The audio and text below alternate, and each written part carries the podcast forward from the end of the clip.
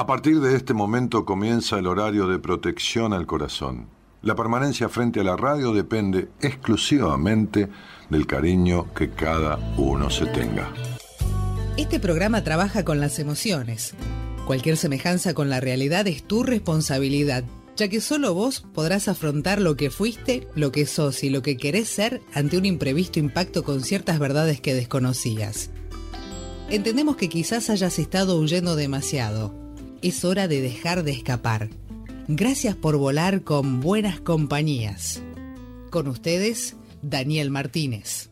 Hola, buenas noches, ¿cómo estás? Buscar la mejor manera de encajar los secretos que nunca quise contar. Saber que no siempre se cae de pie. Si está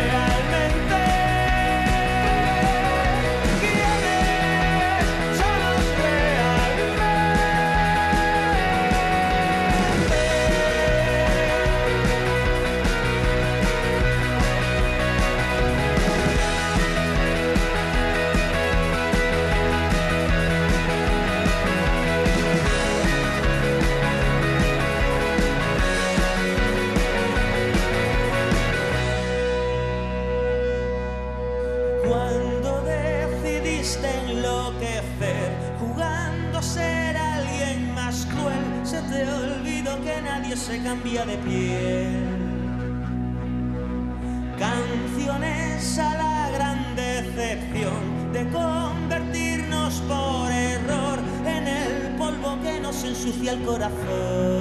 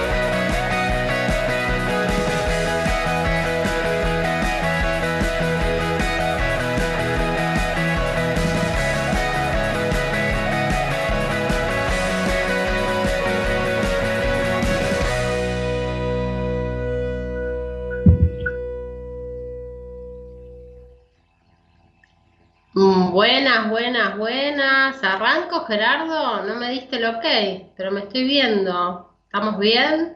Buenas noches, buenas noches. Sí, estamos bien. Hola, Analia. Buenas noches en el chat. Perfecto. después me van escribiendo si se escucha bien en el chat de YouTube. ¿Cómo están todos?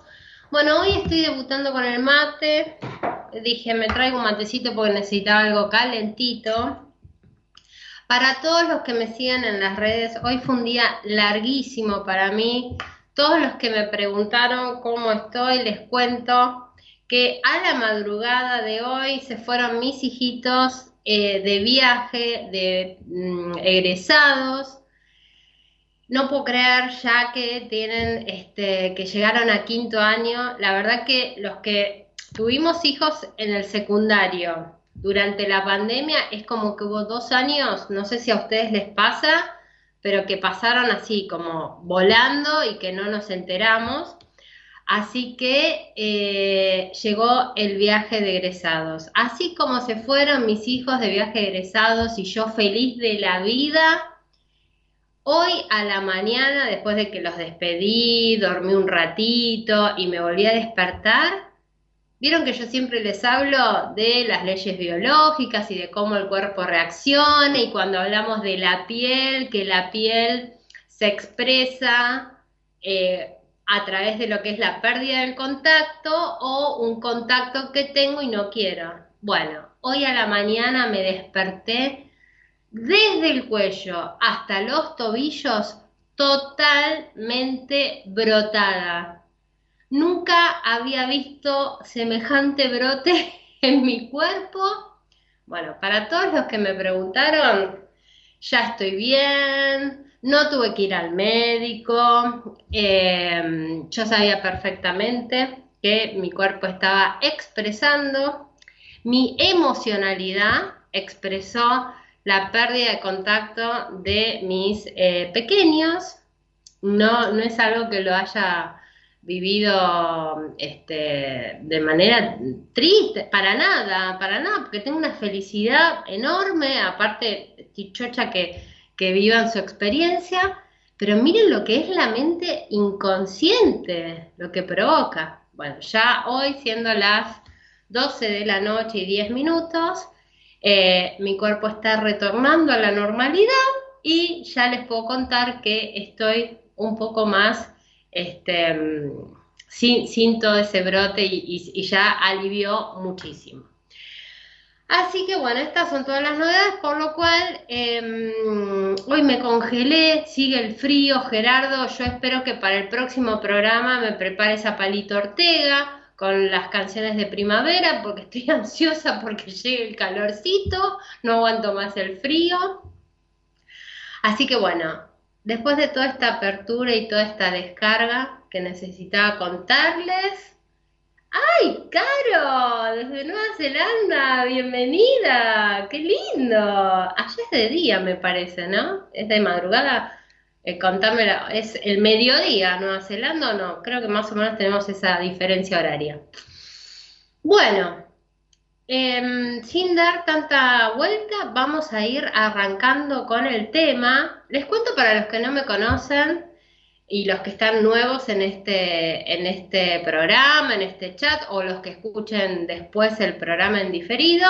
Mi nombre es Marcela Fernández, yo soy psicóloga y me especialicé en eh, biodescodificación, en psicogenealogía y en eh, leyes biológicas, que son el descubrimiento del doctor Hammer, que es lo que les contaba hoy, que tiene que ver eh, con esta relación entre la emoción, la mente y el cuerpo, y cómo las emociones influyen en el cuerpo y en nuestros síntomas. Así que bueno, dicho esto, a ver quién más está saludando. Analía, hola grupo de buenas compañías, ¿cómo están? Estelita, hola, buenas noches, licenciados oyentes, cariños a todos. Bueno, perfecto, se escucha todo bárbaro y todo genial. Entonces vamos a ir arrancando con este tema que me encantó. Que voy a leer la, em, la, ¿cómo se llama? La placa que... Hola Marce, buenas noches, bien, presente ahí, bienvenido. Bueno, voy a leer la placa que em, preparó con mucho amor nuestra em, productora Eloísa. Hola Elo, hola Gerardo, no lo saludé. Bueno, y la placa dice así, necesito de tu aprobación. La mirada del otro moldea nuestra identidad y crecimiento. ¿Qué te sucede con la mirada del otro? ¿Sentís que influye en tu vida? ¿Y de qué manera? Bueno, esta noche vamos a hablar del tema.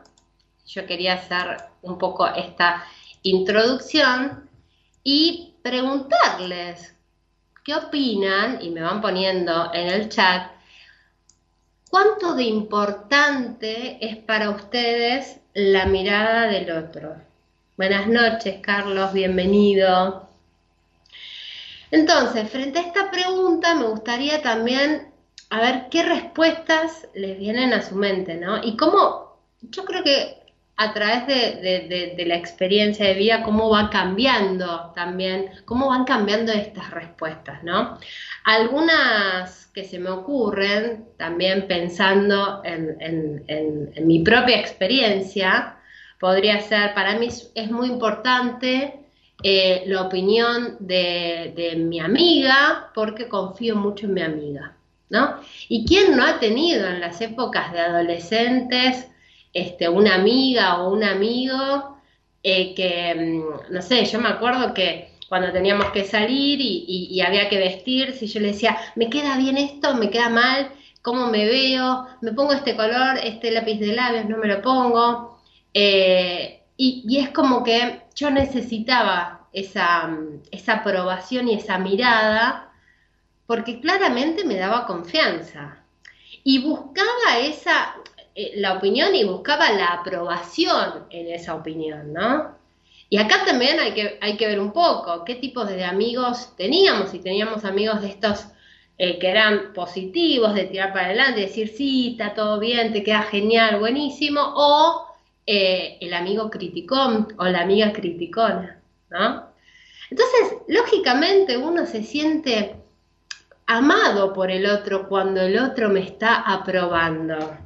Las primeras miradas aprobadoras que hemos tenido en nuestra vida, por supuesto que fueron las miradas de nuestros padres, ¿no? Y hasta de nuestros maestros, escuela primaria, ¿no? Eh, yo los hago, siempre los hago navegar por, por, los recuerdos, porque, porque, bueno, me parece que está bueno también esto, ir conociéndonos, ir descubriendo cómo fuimos estructurando nuestra personalidad, nuestra forma de responder, qué me pasaba antes, qué me pasa ahora, Qué importante es o, cómo se determina mi autoestima en función a la opinión del otro. Eh, yo admiro muchísimo, lo veo, por ejemplo, en los compañeros de, de mis hijos, en los amigos, eh, cuando los veo con esa personalidad, esa fortaleza, ese, ese, modo de respuesta. A mí, los chicos de ahora, o por lo menos los, eh, que yo este, me encuentro, los, que, los que veo a diario, eh, los veo em, súper fortalecidos en, esta, en, en, su opinión, en sus opiniones, en su, en su autoimagen pero también hay otros que eh, sufren bastante sobre este tema, ¿no? Y, de repente también me pasa que eh, quizás tengo pacientes que están constantemente comparándose con otros. Entonces, un poco el planteo de este tema es de qué depende, por qué hay alguien que, hay algunas personas que tienen la autoestima totalmente fortalecida, tienen seguridad en lo que, em, en sus convicciones y en sus valores, y hay otras personas que dudan todo el tiempo y que no están seguros y que están constantemente corroborando. Y con los pacientes me pasa muchas veces que hasta, hasta ponen mucha mm, confianza, por supuesto, en mí y, y, valoran muchísimo mi respuesta. Y yo también tengo que tener como este cuidado de, de decir, a ver, no, no es, yo no tengo la verdad, no es mi opinión o no es mi respuesta. Digo, ¿qué te pasa a vos? ¿Y qué es lo que vos pensás de esto que me estás planteando? ¿Qué es lo que vos sentís y qué es lo que a vos te gustaría? Sin tener en cuenta la opinión del otro. Porque acá, ahora, ahora ya me voy al chat y leo un poquito los mensajes. ¿Qué pasa con esto? No? Uno tiene como esta falsa creencia de eh, pensar que puede agradar a todo el mundo, ¿no? Y esto es lo más falso que uno puede creer. Pienso que el, último mundial lo demostró totalmente, ¿no? Em, pensando un poco en Messi y en, bueno, creo que es, de público conocimiento todos los videos que pasaban de toda la gente constantemente criticándolo.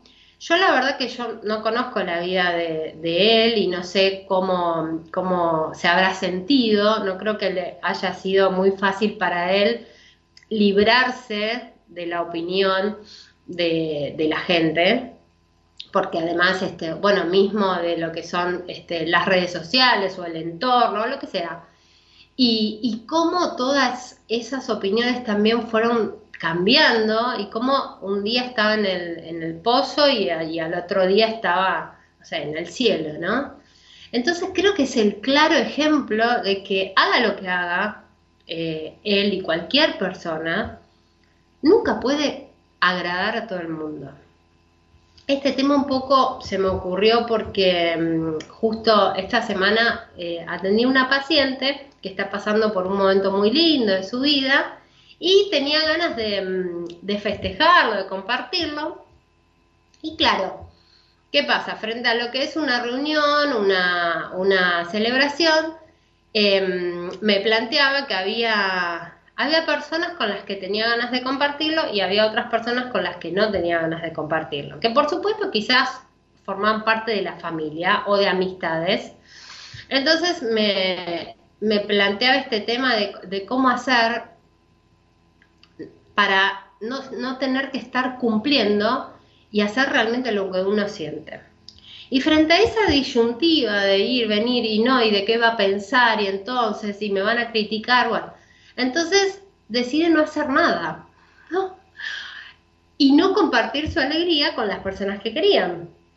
Por, por no escuchar las, las críticas o las opiniones de las personas que quizás este, eh, no habían sido invitadas o no querían compartir el tema, la celebración. Entonces yo le decía que tanto si lo hacía como si no lo hacía, igual iba a ser criticado. Entonces digo, si vas a, siempre vamos a ser criticados por el otro. Siempre va a haber una persona que no esté de acuerdo con lo que hagamos.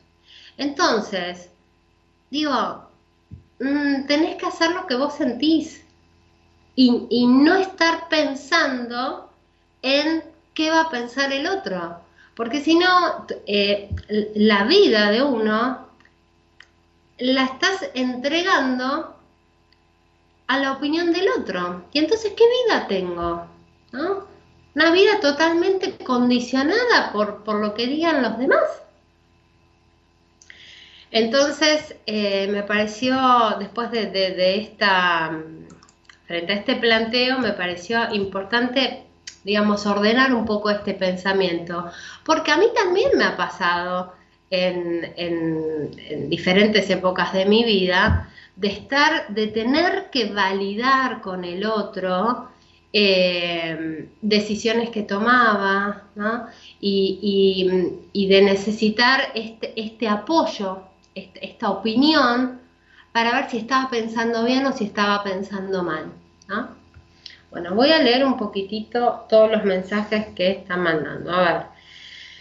Eh, Silvia dice, buenas noches Marcelo, un placer escucharte nuevamente, se escucha muy bien desde San Juan. Ay, bueno, no, desde San Salvador de Jujuy. No sé, hoy ya vieron que hasta ahora yo leo cualquier cosa. Jujuy, muy bien. Bienvenida Silvi. Carolina dice, son, es 15 y 15 horas de la tarde, acá estoy trabajando desde casa mientras te escucho. Ay, qué perfecto, viste, 15, 15, ellos ya están adelantados, viven en el futuro. Y Germán dice, muy bueno el tema, hoy, eh, muy bueno el tema de hoy, muy cotidiano en nuestra vida, tal cual. Entonces, vieron que yo me acordaba cuando éramos, eh, cuando yo era chiquita, eh, este tema de las modas, ¿no?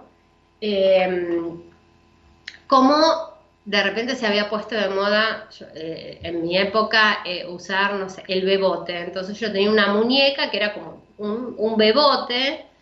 entonces todas las nenas a esa edad teníamos el bebote y bueno, y, me acuerdo que había como una marca, creo que era Jolibel, no sé, si alguien se lo acuerda y lo puede corroborar, me lo, me lo escribe en el chat. Bueno, y la que tenía eh, esa marca de bebote era como el mejor bebote y era como que, ay, somos, ¿no? Y la que, la que tenía el trucho eh, es como que ya se sentía un poquito discriminada. Y lo mismo pasaba este, con, no sé, los varones con los autitos, con, los juguetes como este, que se ponían como de moda, de onda, ¿no?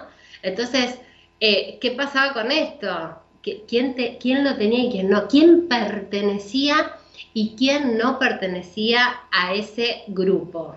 ¿ah? Entonces, vamos a ver juntos como algunas de, estas causas o de estas raíces, de dónde surge, de dónde sale esta cuestión. Y bueno, lo primero es la necesidad de afiliación. ¿ah? Uno cuando, cuando nace, cuando crece, cuando empieza a criarse en su grupo social, em, la necesidad de formar parte de un grupo es una característica innata del ser humano. Incluso desde el punto de vista evolutivo, yo esto se los he dicho en varios, en varios programas, la pertenencia a un grupo aumenta las posibilidades de supervivencia. Entonces, yo es como que necesito pertenecer, ¿no?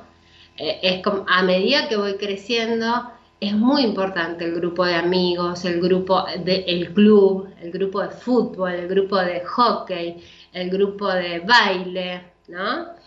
Eh, y lo importante es esto, este, esta agrupación, estos grupos, estas personas, em, justamente buscan esta aprobación de los demás como una forma de fortalecer sus conexiones sociales. ¿ah? El otro punto importante es la autoestima y el autoconcepto. La autoestima y la imagen que tenemos de nosotros mismos desempeñan un papel importantísimo en esta búsqueda de aprobación. Entonces, ustedes piensen junto conmigo, las personas con una autoestima baja, en general van a buscar todo el tiempo esta validación externa para poder sentirse mejor con ellas mismas. Como que necesitan esa aprobación, ¿no? Como vas bien por acá, la palmadita. Qué bueno hiciste esto. Están todo el tiempo esperando esa, esa aprobación. También hay una presión social la sociedad y la cultura ejercen esta, una fuerte presión sobre las personas, sobre nosotros mismos, para que cumplamos ciertas formas, ciertas normas, ciertas expectativas, y esto también nos puede llevar a la búsqueda constante de aprobación. ¿Y por qué? Y porque las personas mm, nos da miedo el rechazo. Mm, no nos gusta sentirnos rechazados. Y, mm, obviamente eh, somos seres sociales, entonces el sentirnos rechazados y, sentirnos aislados, por supuesto que em, va a colaborar en este sentimiento de, de, no solo de baja autoestima, sino de, hasta de depresión, ¿no? De, sentirnos desmotivados y deprimidos. No depresión como cuadro, deprimidos como sin ganas.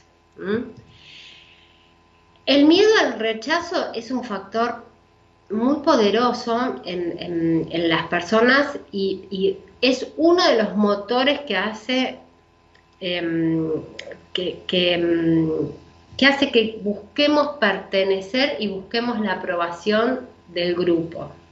Y hasta nos condiciona porque el rechazo social puede vivirse de manera muy dolorosa y, despierta mm, incluso eh, sentimientos de soledad y de tristeza. Entonces, la gran mayoría de las personas no quiere enfrentarse a estos sentimientos de soledad o a estos sentimientos de tristeza, con lo cual van a querer encajar. Ahí es donde empiezan estas cuestiones de, querer mm, encajar en algo que hasta nos suele, no, nos pone incómodos, pero por pertenecer nos quedamos. Y ahí empiezan todos estos problemas. ¿Vieron cuando yo les digo em, que vivimos en incoherencia? ¿no? Entonces que eh, nos invitan a un lugar, no tenemos ganas de ir, pero sin embargo vamos porque, bueno, porque hay que ir, porque si no, ¿qué van a decir? Y porque no quiero que hablen mal de mí, y prefiero ir así, no me van con las críticas. Y, hay, y después que tenemos las consecuencias físicas, el dolor de panza, el dolor de cabeza, lo que hemos hablado en, más de una oportunidad. Em, hola Silvi, muy bien, firme, muy bien, así me gusta, que me acompañe, muy bien. Comparación social. este es un ítem importantísimo porque ¿qué pasa? Las personas en general solemos compararnos con los demás. Y esta comparación, bueno, más allá de que nos perjudica, ¿no?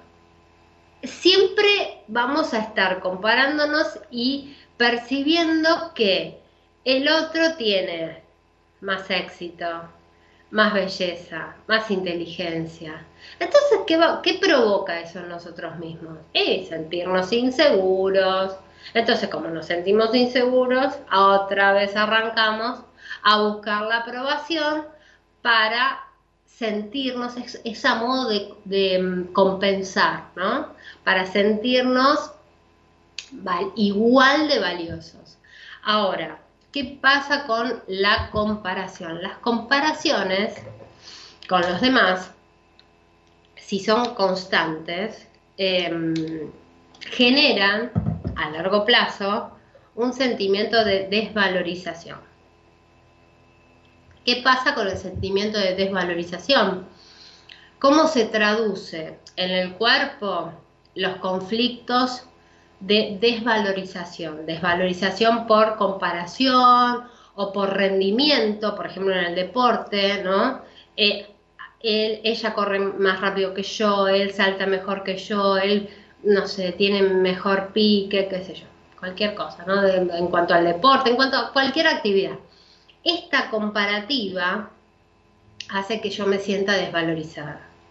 La desvalorización, el conflicto de desvalorización se traduce, por ejemplo, en artrosis. Entonces yo cuando tengo un paciente que viene con, que, que tiene síntomas de artrosis, de artritis, yo ya sé que por detrás hay conflictos de sentirse desvalorizado. Y saben que por experiencia o por ahí será porque justo, bueno, yo soy psicóloga y atiendo obviamente las personas que tienen estos inconvenientes, porque los que no se sienten, eh, los que no se comparan, los, que, los que no están, no, se sienten desvalorizados, no van a venir a consulta por, artrosis, por ejemplo, ¿no? Eh, entonces, los que sí acuden a consulta y tienen este tipo de conflictos, saben que en general se sienten desvalorizados en su propia familia. Ese es el tema. ¿no? Y esto es lo que hay que trabajar. Experiencias pasadas. Acá, hagan este recorrido, ¿no? Em, experiencias pasadas de crítica o rechazo. Acá tienen que buscar sus propios recuerdos, sus propios recuerdos traumáticos. Em, por ejemplo, cuando eran chiquitos, ¿no? Em, anda a cambiarte, le decimos al nene, anda a cambiarte, bárbaro. Viene con, no sé, remerita con lunares, pantalones con rayas. Ay, ¿qué te pusiste? No, pero eso no te combina. Sácatelo y ponete otra cosa, ¿no? Y pero, no, pero a mí me gusta, no, pero queda mal. No, pero te queda mal. O no, pero eso no se usa así. ¿no? Son pequeños dichos que sin querer, como padres, lo voy a poner como padre, ¿no? Para, para, que no, para que no piensen que yo critico a los padres. Yo pongo mis propios ejemplos de lo que pudo haberme pasado a mí de chiquita o de mí, yo como madre, con mis propios hijos, ¿no? No, pero eso, eso no te combina, pero no me dijiste que me cambie. Sí, pero bueno, ponete tal cosa, anda y ponete esto, anda y ponete otro, ¿no? Entonces decimos, desde muy chiquititos nosotros tenemos que ir fortaleciendo la confianza y la autoestima del niño. Entonces, si, si nosotros sin querer criticamos, ¿no? algún tipo de acción. Yo, yo por ejemplo, recuerdo cuando, eh, siempre, siempre me acuerdo de esto, cuando les enseñé a mm, tender la cama a mis hijos. Durante por supuesto, mientras eran chiquititos se las hice yo durante años. La verdad que no recuerdo en qué momento, pero un día dije, chicos, vengan que les voy a enseñar cómo se hace la cama. Perfecto. Esto lo tengo desde, desde que yo era niña. Yo tengo un hermano menor. Cuando yo era chiquita había aprendido a lavar los platos, a hacer los quehaceres de la casa y yo le enseñaba lo mismo a mi hermano entonces yo le decía, tenés que lavar los platos, tenés que hacer esto, tenés que hacer lo otro, re, así, mandona como hermana mayor. Bueno, y lo mismo lo hice con mis hijos. Entonces yo me acuerdo que yo les enseñé a hacer la cama y al principio, por supuesto, que la cama no la hacían del todo bien. Ahora, no sé, yo no los retaba o no les decía eh, está mal hecha. Yo decía, muy bien, buenísimo. Mira, acá tendrías que estirar un poquitito más, pero bueno, ya mañana te va a salir mejor. Pasado te va a salir mejor. Bueno, y así fueron pasando los, meses, los años. Y bueno, obviamente que este, ahora la hacen mejor que yo, quizás la cama, ¿no? O la hacen a su gusto. No sé, yo ni me meto en su cuarto. Eh, en, los placares, ¿no? Digo, bueno, a ver, eh, es su ropa, son sus cosas, eh, por supuesto que ya son adolescentes y tienen sus propios gustos. Me preguntan, buscan esa aprobación y esa validación de mi parte, pero yo en general, eh, siempre, desde siempre, em, suelo decir, a mí me encanta todo. digo, ¿a vos te gusta? Buenísimo, me encanta. Listo, listo no importa si está bien o está mal, si corresponde, si no corresponde, o em, si combina o no combina. La verdad que si a ellos les gusta o se sienten cómodos, para mí está bien. Pero eso em, creo que también fue después de bastante trabajo personal, porque también, así como ahora me pasa esto, en, otras épocas eh, no me pasaba, incluso me acuerdo que cuando eran más chicos, ellos jugaban al fútbol y, mm, y, vieron la típica pregunta, bueno, ¿qué vas a hacer cuando seas grande? ¿Qué te gusta? Y ellos decían, este, jugador de fútbol. Y yo recuerdo que en algún momento le dije, bueno, no, no, pero está bien, jugador de fútbol, pero tenés que estudiar algo, ¿no? O sea, jugador de fútbol, con, pero con el título. Entonces, después fueron pasando los años y, claro, un día me di cuenta y dije, ay Dios, ¿qué dije qué estoy diciendo, no? Y ahí empecé a cambiar un poco el discurso y dije, bueno, la verdad, o sea, estudia lo que quieras, dedícate a lo que quieras, pero por sobre todas las cosas a ser feliz, ¿no? Lo que te dé felicidad. Pero bueno, la realidad es que eh, es, es, un trabajo que no sale quizás tan naturalmente y, depende mucho de esto, de nuestras experiencias pasadas. Entonces, si nosotros tenemos experiencias pasadas, tenemos registro de haber tenido situaciones en donde me sentí rechazada, en donde me sentí criticada, a futuro esto puede llevarme a la necesidad de la aprobación del otro. Entonces quizás una persona puede desarrollar una, una hipersensibilidad a la crítica justamente debida a los eventos traumáticos de su pasado. Cuando digo pasado me refiero a la infancia. ¿Por qué la infancia ahí? Porque ahí es donde, donde la, cocina, digamos, de todo, básicamente. Creo que cuando uno tiene, este, no sé, los conflictos en, la vida adulta, eh, se cocinaron en la infancia. Esto es así, porque ahí es donde, donde se crearon los primeros vínculos, donde, donde se formó nuestra personalidad, nuestra autoestima. Bueno, realmente son, son nuestros padres los que nos van, este, los que nos enseñan a defendernos o no. Eh, y también acá está, como siempre digo, ¿no? hay padres que, por supuesto que con mucho amor, sobreprotegen a los hijos sin darse cuenta el error que, cometen en cierta manera, ¿no? Yo me acuerdo que mm, cuando yo era chiquita, eh, bueno, yo siempre me gustó, en la escuela primaria yo fui a, un colegio mixto.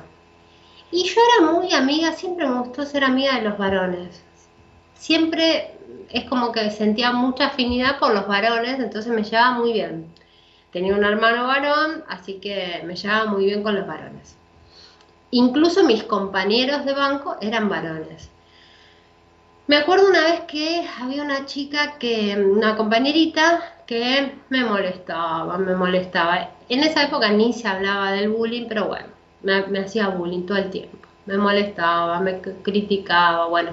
Y yo la verdad que la pasaba bastante mal y mm, le contaba a mi mamá todos los días llegaba llorando del colegio, que mm, me había dicho fea, que me había dicho esto, que me, había criticado, no sé, el delantal, bueno, etcétera.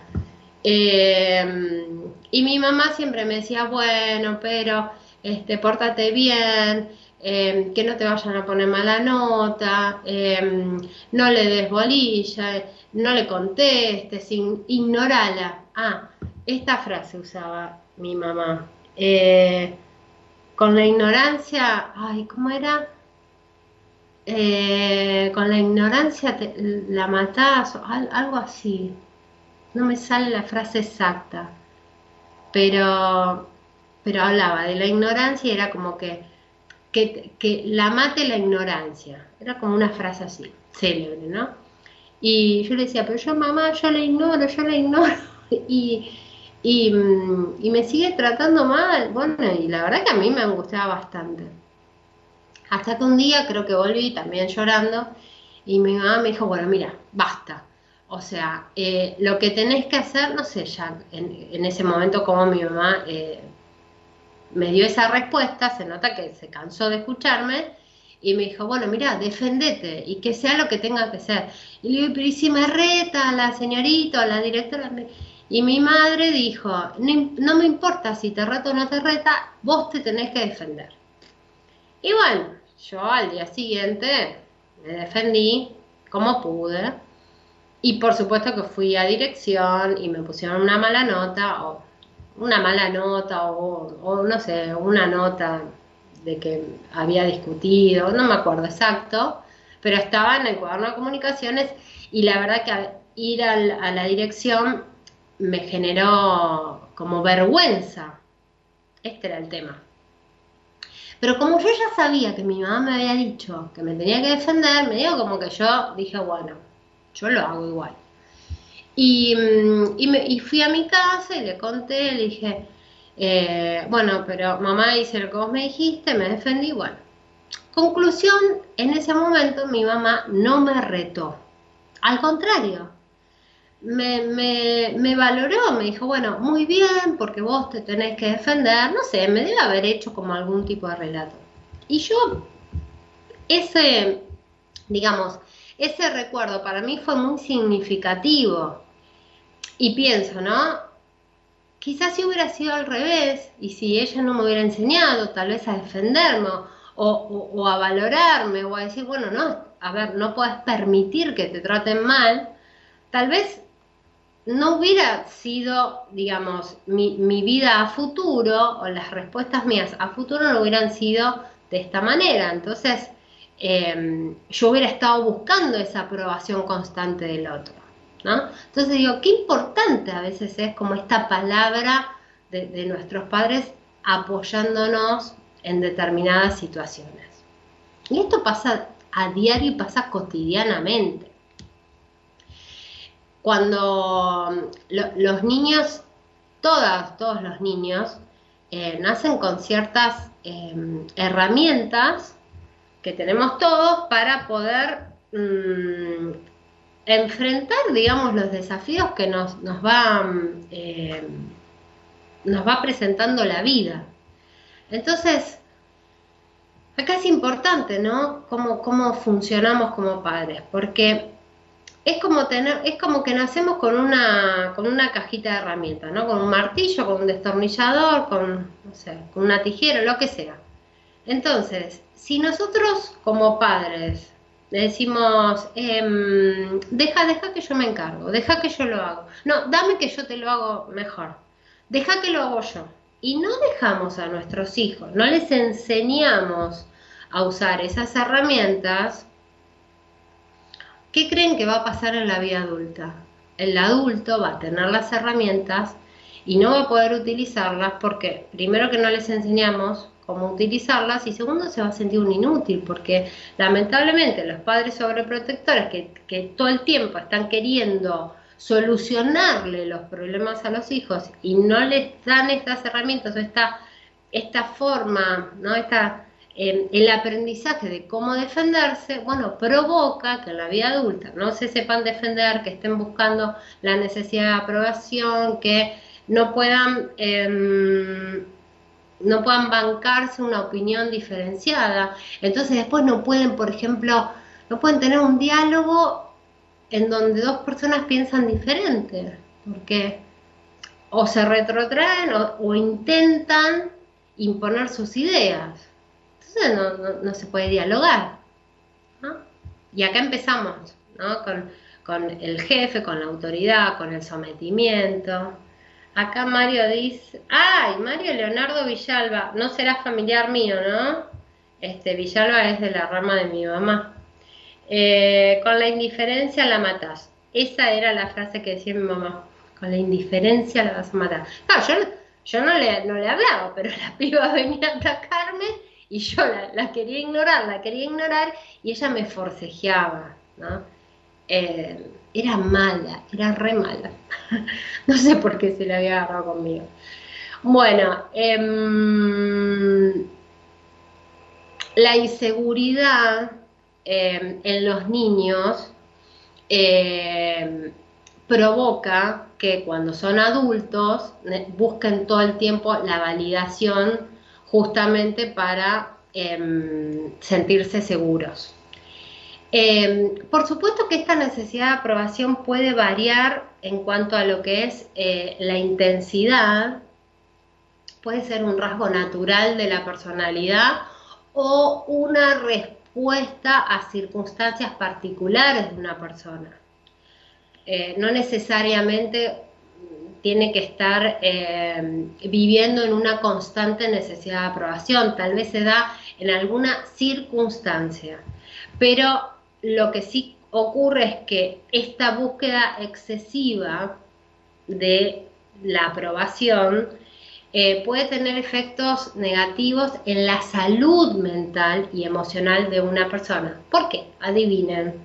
Porque si constantemente estoy buscando la, validación o la aprobación, que cuando digo aprobación puedo estar hablando de la aprobación de los padres, em, esto puede llevar en el adulto a situaciones de ansiedad, de depresión, de falta de autenticidad, de vacío existencial, esta cosa de no saber cuando, cuando tengo esta sensación de estar viviendo la vida de otro, porque ni siquiera sé qué tengo que hacer, ¿no? Estudio por, porque estudio lo que me dijeron que tenía que estudiar, voy al colegio y, no sé, hago las presentaciones tal como me dijeron que tengo que hacerlas.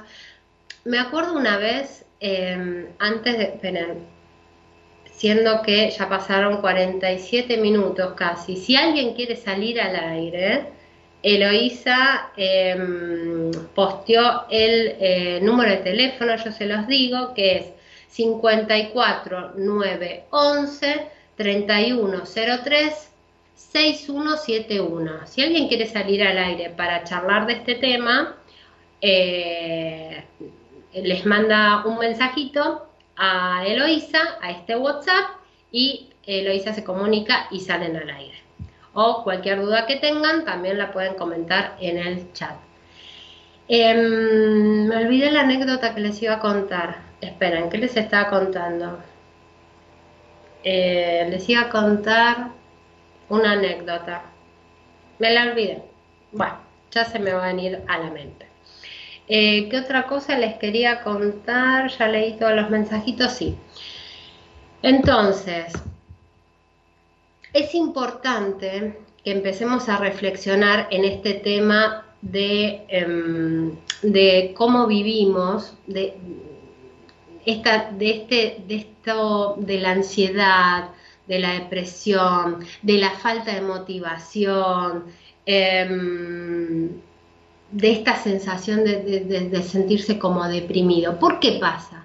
Y porque muchas veces vivimos en esta, en esta, en esta forma como automática, en esto de constantemente la sociedad nos lleva a tener que encajar. Entonces, em, otorgamos en general el poder a quien no lo tiene. Entonces, grábense esto en la cabeza que es importantísimo. La mirada más importante de todas es nuestra propia mirada. ¿Cómo saber cuál es mi mirada? Fácil. ¿Qué siento?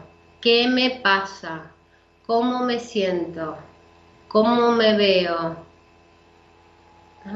Em, por ejemplo, ahora que se usan los, pantalones anchos y todo oversize, todo ancho, los buzos anchos, yo estoy chocha porque a mí me encanta usar los pantalones anchos, los amo, me encantan, con los bolsillitos al costado y demás, siempre me gustaron. Entonces el otro día estaba con una amiga, estábamos hablando y me decía, sí, me dice mi amiga, no, lo que pasa es que no, no a todo el mundo le queda bien. Y yo le dije, ay, yo no sé si a mí me queda bien o no, pero, pero yo me siento re cómoda, digo, yo estoy chocha. O sea, los uso todo el día porque me dan una, una comodidad genial.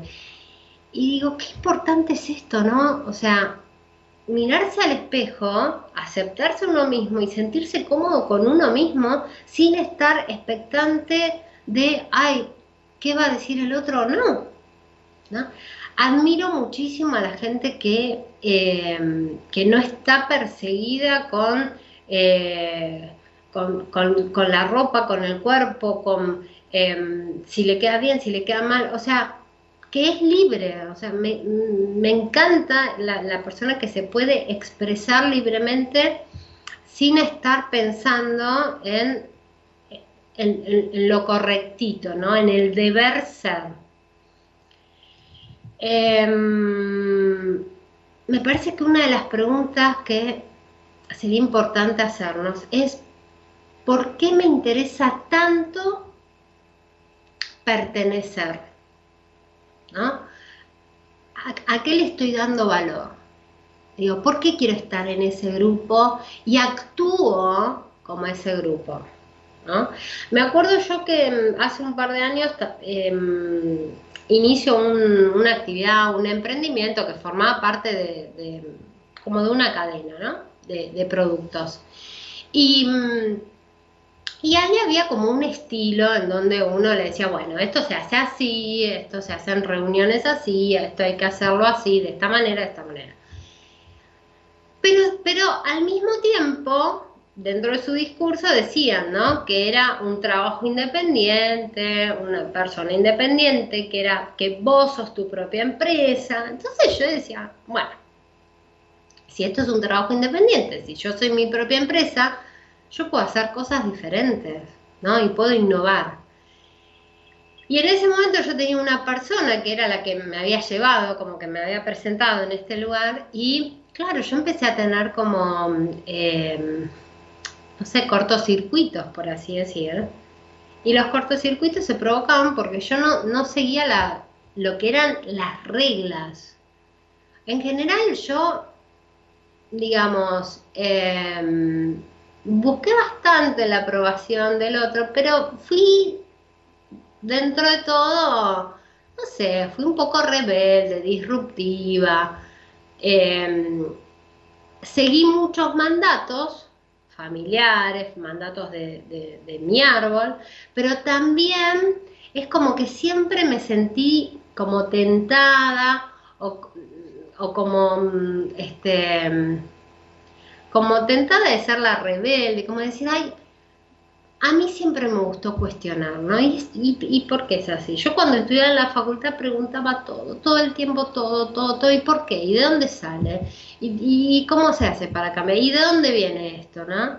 Y, mm, y, a mí me divertía mucho, yo me hacía muy amiga de los profesores en general, o sea, amiga, eh, era como como que me gustaba charlar, dialogar, preguntarle, que me cuenten la experiencia. Yo siempre hablé mucho.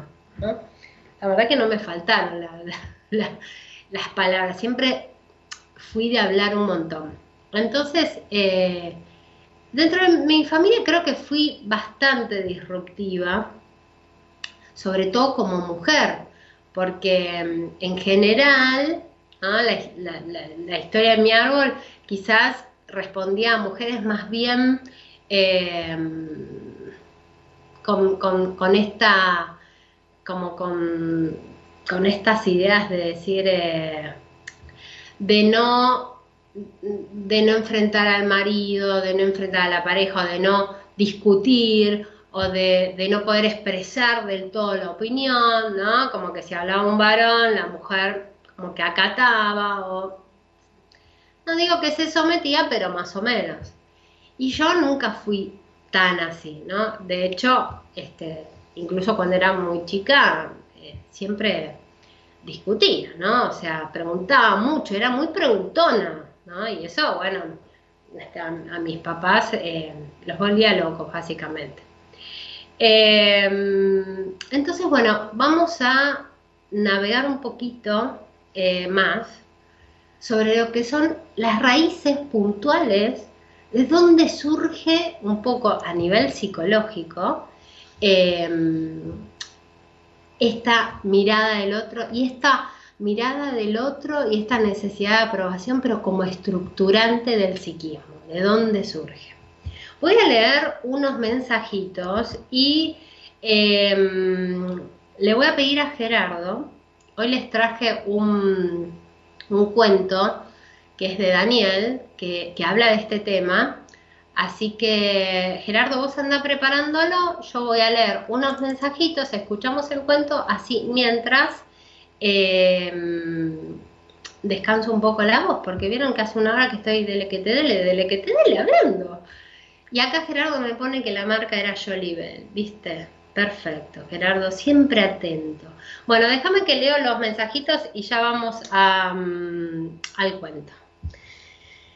Eh, a ver, Laura dice, buenas noches, Lick, saludos a todos los oyentes y equipos. Carlos dice, todo cambia cuando uno se asume en ponderamiento, ahí cambia todo. Sí, sí, estoy de acuerdo. Es cierto que se achica el círculo de amigos y hasta de parientes, se paga un precio, pero uno se siente más tranquilo y seguro. 100% de acuerdo. Este es el punto, ¿no? Que cuando uno empieza como a defender sus ideales o, sus valores o sus ideas y el otro no coincide, bueno, a ver, acá tengo que tomar una decisión, ¿no? ¿Sigo mi camino o necesito pertenecer? Y bueno, el seguir mi camino implica que tengo que pagar un precio y quizás pierdo Em, familiares, amistades, o lo que sea, jefes, maridos, etc.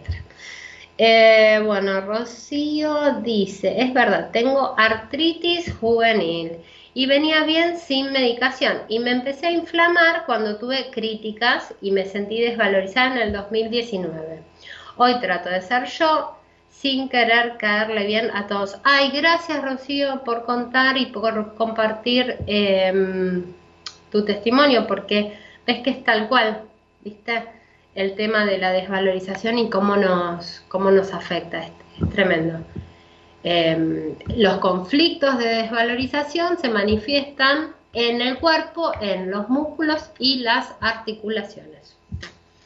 Eh, Hatsia Dax dice, Hola gente linda, licenciada, un placer escucharte. Yo cuando era chica me hacían bullying por mi color de piel.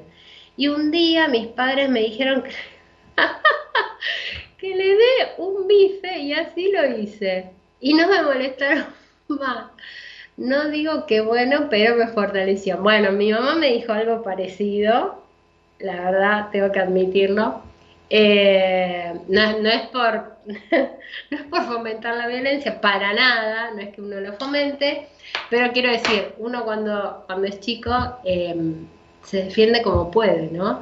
El otro día una paciente mía que estamos trabajando mucho, mucho, estoy muy orgullosa de ella, si me estás escuchando vas a saber que hablo de vos, eh, estamos trabajando muchísimo en su autoestima, pero mucho, eh, mejoró muchísimo, está en un nuevo trabajo y demás, y, me contaba que em, hay una chica, una compañera, que es, eh, es, es, una Barbie, ¿no? Es este rubiecita, pelo, el pelo perfectito, no sé si ojos celestes o no, bueno, ella la ve perfecta, quizás yo la ve, digo, para mí es normal, o sea, no sé, para mí todos son lindos, o sea, no, no, no existe ni lo lindo, lo feo, no sé, está, para mí es todo aceptable, ¿no?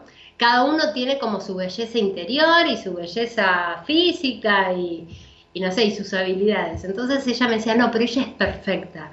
Y yo le decía, pero perfecta para los ojos de quién, ¿no? Porque digo, porque va a haber personas que la van a ver perfecta y está muy bien y se van a enamorar de ella porque ven en ella esa perfección y seguramente habrá otras personas que se van a enamorar de vos porque van a ver tu perfección. Yo creo que todos somos perfectos tal y como somos, así como somos. O sea, eh, por más que si, si, queremos estar constantemente cambiándonos cuestiones físicas, bueno, en el fondo es porque no nos estamos aceptando. Entonces, ahí es donde me parece que tenemos que trabajar nuestro fortalecimiento del yo. Eh, bueno, Gerardo, vamos con el cuentito, así eh, les hago descansar los oídos un rato de mi voz.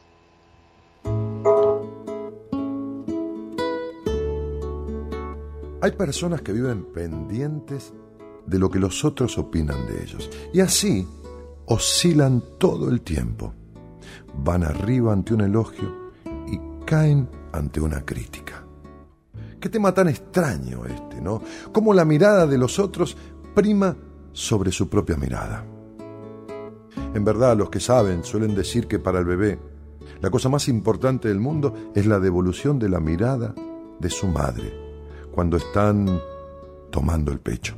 El niño está pendiente de esa mirada y debe haber en esa transmisión de miradas, en esa transferencia del uno al otro, alguna cosa que, que aprueba o desaprueba y que queda registrada en el niño para siempre.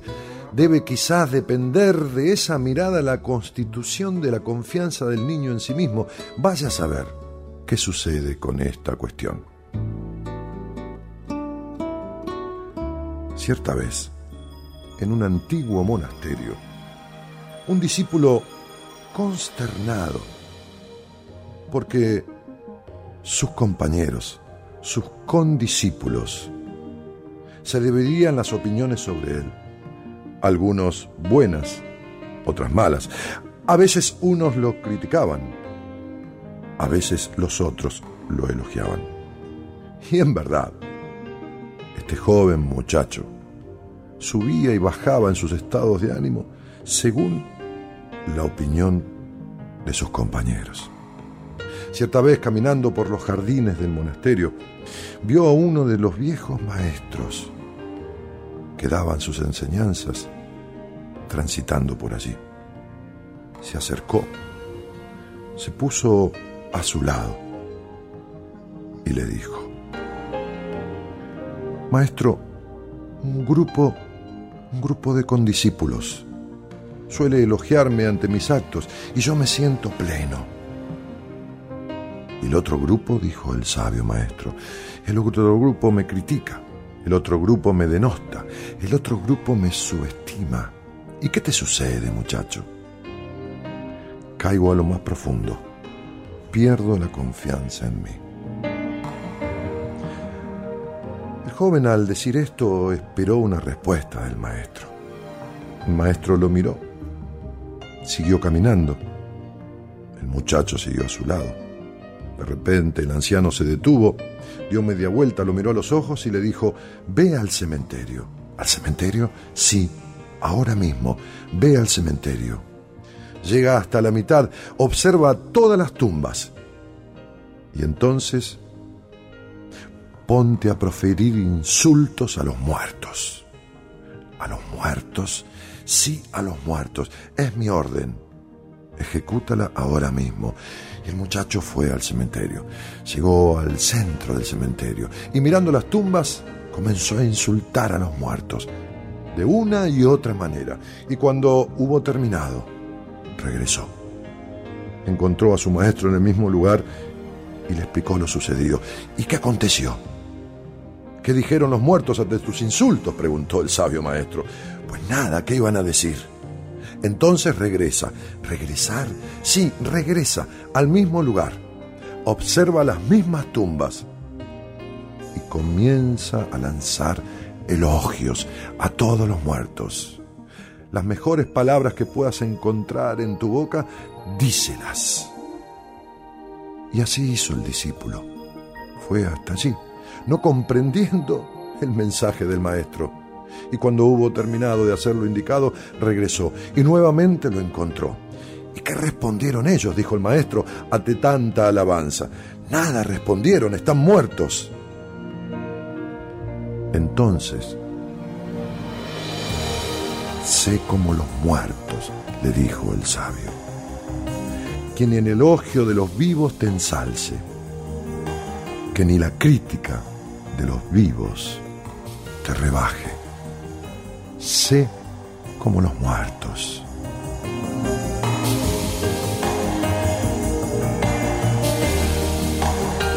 Esto es lo mismo que yo quería sugerirte. No te bambolees como un junco ante el viento por la opinión de los demás. No permitas que los demás, con su vara, miran tus actitudes. ¿Quiénes son los otros, sino más que tus pares? ¿Quiénes son ellos, sean quien sean, para determinar si te cabe un elogio, si te cabe una crítica, pero ¿quién eres tú para consumir todo lo que venga de afuera dejando de lado tu propia opinión sobre ti? Mira hacia adentro, encuéntrate, defínete y sé vos por sobre todas las cosas.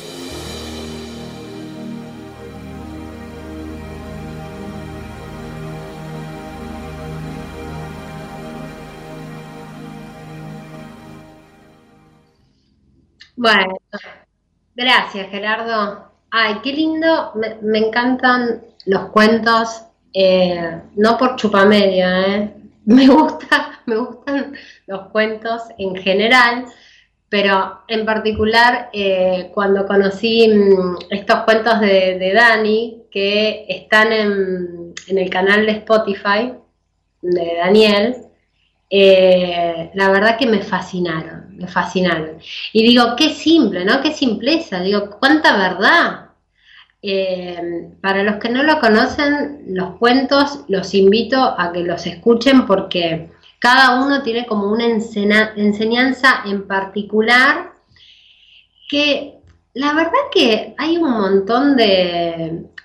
Yo pienso que la vida es bastante simple y que tenemos todas las respuestas a mano que quizás en cada uno de los cuentos tenemos estas respuestas que estamos buscando. En cada libro tenemos las respuestas que estamos buscando.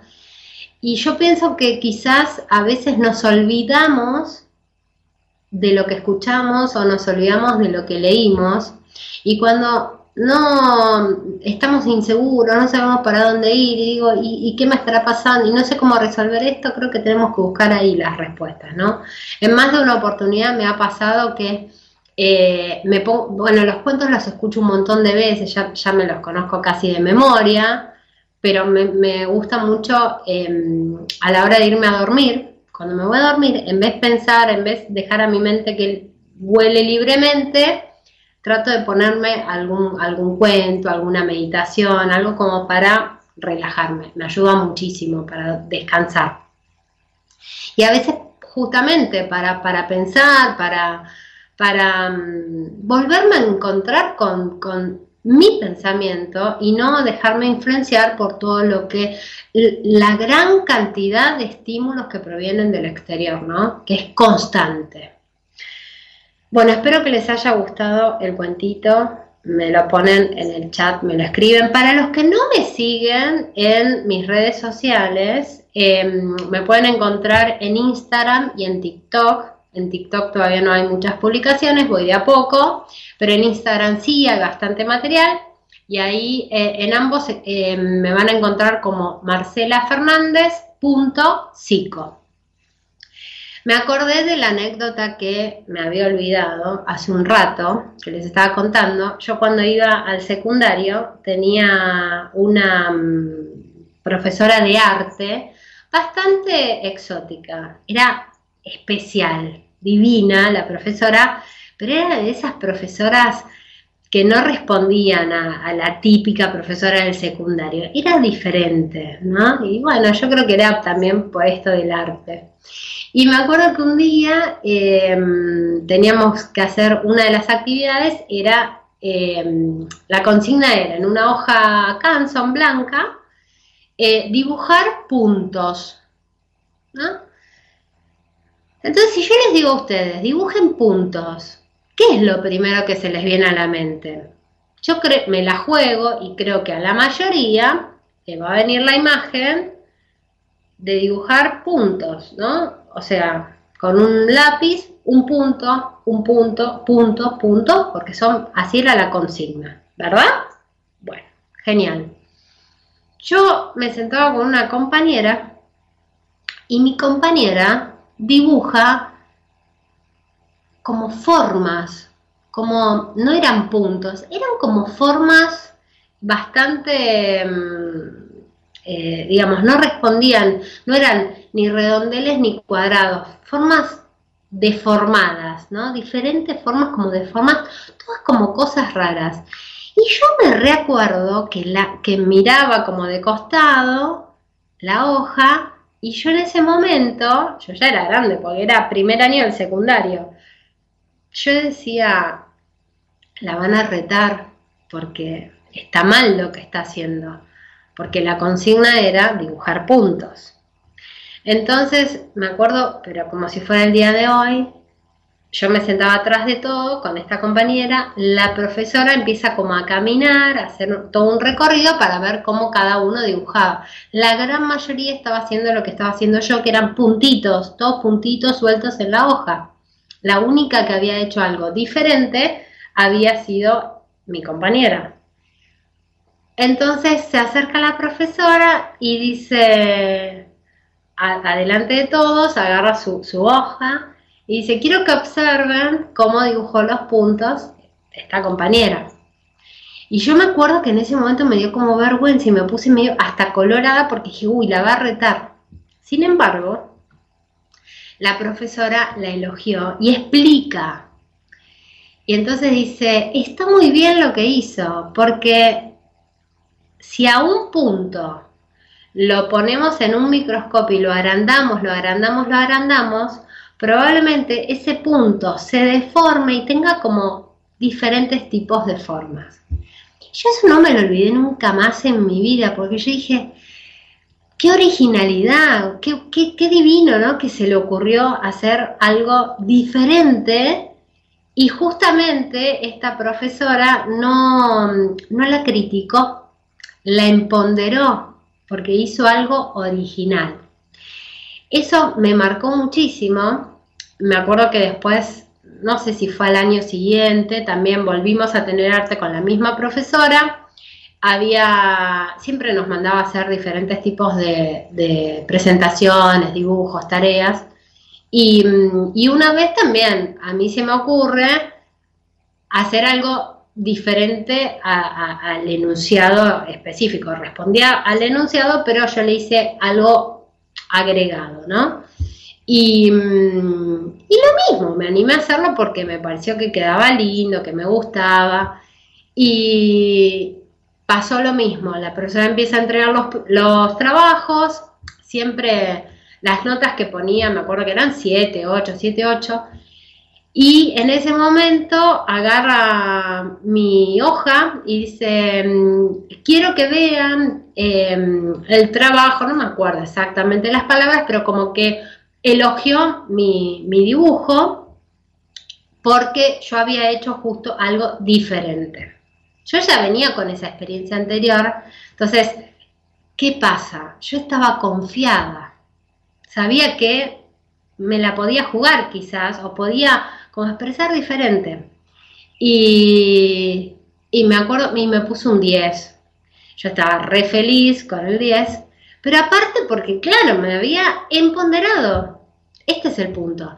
Entonces digo, qué importante son nuestros referentes, ¿no? Y, qué importante contar con este tipo de referentes, ¿no?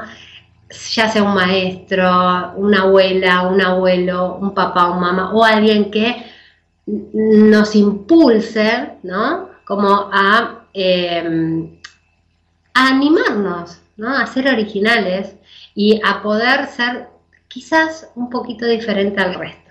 Me encantó. Bueno, acá voy a leer a Julito. Hola Julito, ¿cómo va? Buenas noches. Dice buenas, buen día, licenciada. Julito, ¿vos estás en otra parte del mundo o en Argentina?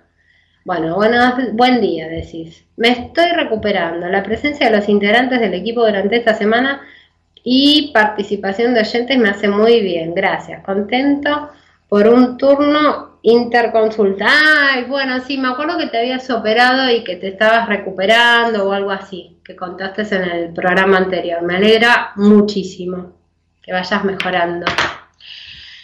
Bueno, eh, a ver ¿qué, qué hora es, una y cuarto. Bueno, la una y cuarto, vamos a ir eh, un poquito más con este tema de eh, esta necesidad de aprobación y le toca el turno al desarrollo infantil. ¿De dónde sale todo esto? Vieron que en el cuento, al principio del cuento, eh, Daniel menciona la mirada, ¿no? Qué, qué, importante es esta mirada de la madre, ¿no? Como que ahí esconde un secreto.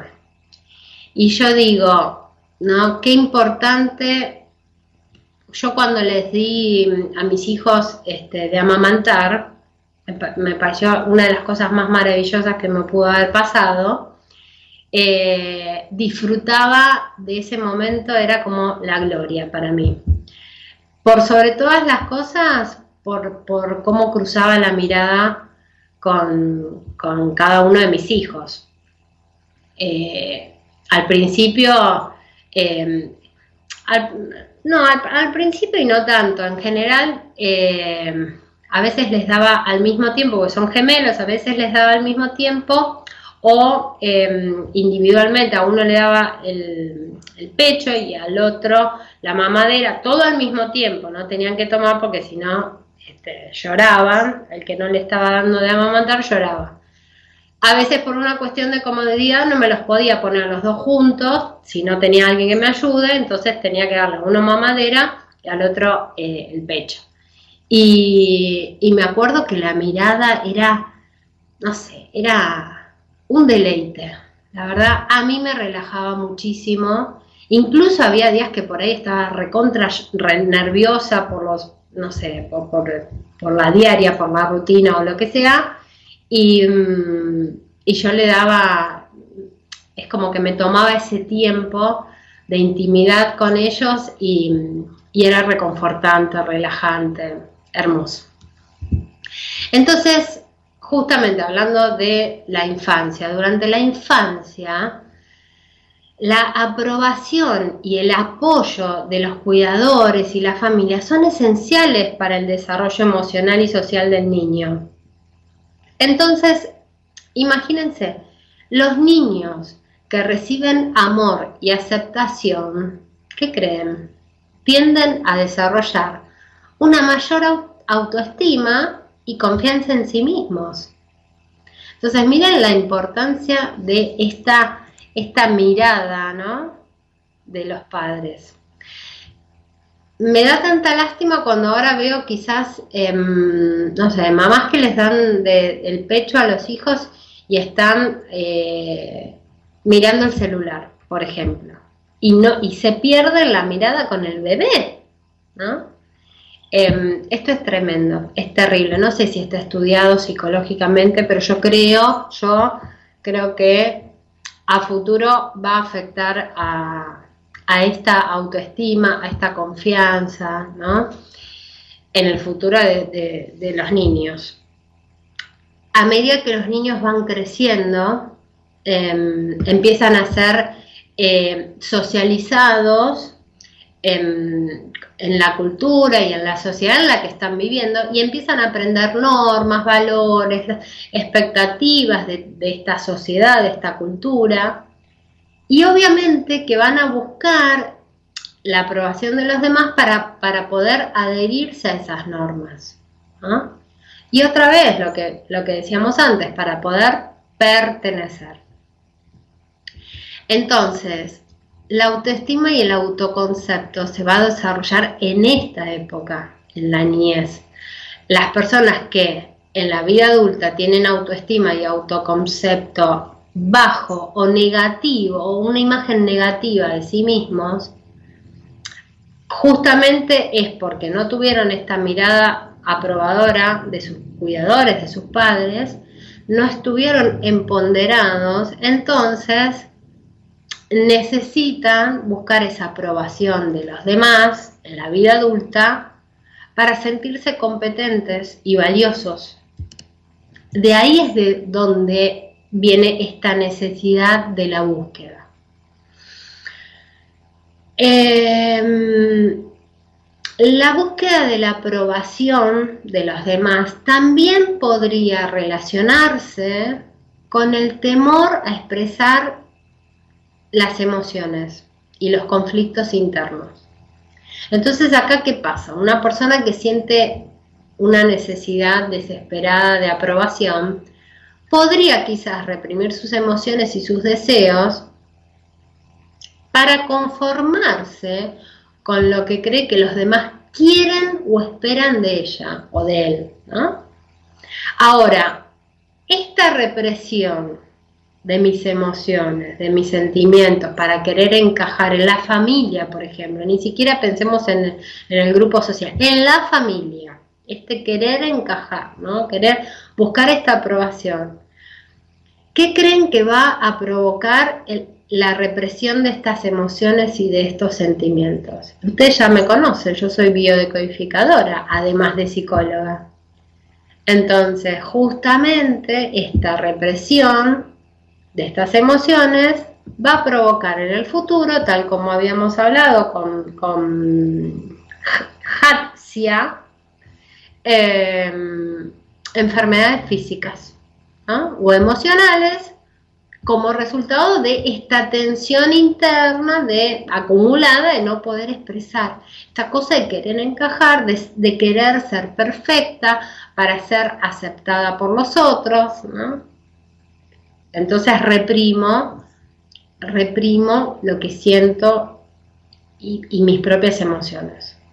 No, no dejo que se expresen. Entonces, al no, por miedo al rechazo. Entonces, al no dejar que se expresen, se manifiestan en síntomas físicos. Desde, a ver, si, pensamos en una perspectiva mm, em, desde el punto de vista psicológico, em, esta necesidad de aprobación de los demás em, se puede entender como esta necesidad de pertenencia a los grupos que les contaba antes, que está Em, desarrollada desde la teoría de la autoafirmación de William James, en donde las personas tienen una necesidad fundamental de ser reconocidas y aceptadas por otros, y esta necesidad de pertenencia las llevan constantemente a esta búsqueda de aprobación para asegurarse el apoyo y la inclusión en grupos sociales. ¿Por qué? Y porque se sienten más fuertes, y tienen esta cosa inconsciente que yo siempre les digo, evolutivo, ¿no?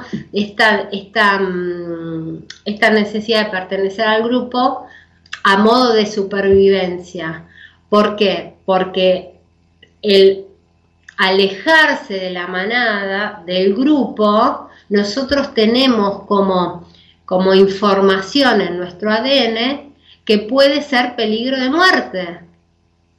Ahora, esto yo ya se los conté en el programa anterior, creo, en donde les decía, cuando hablábamos de los miedos, nosotros ya somos adultos y ya nos damos cuenta de que no estamos en una manada y que si nos corremos de este grupo, no nos vamos a morir. Podemos, podemos defender nuestras propias ideas y nuestros propios valores. Y esto es importante, porque de, esto se trata el trabajo terapéutico, ¿no? De poder justamente trabajar y defender en, lo que tiene que ver con nuestros valores nuestros pensamientos y nuestras emociones.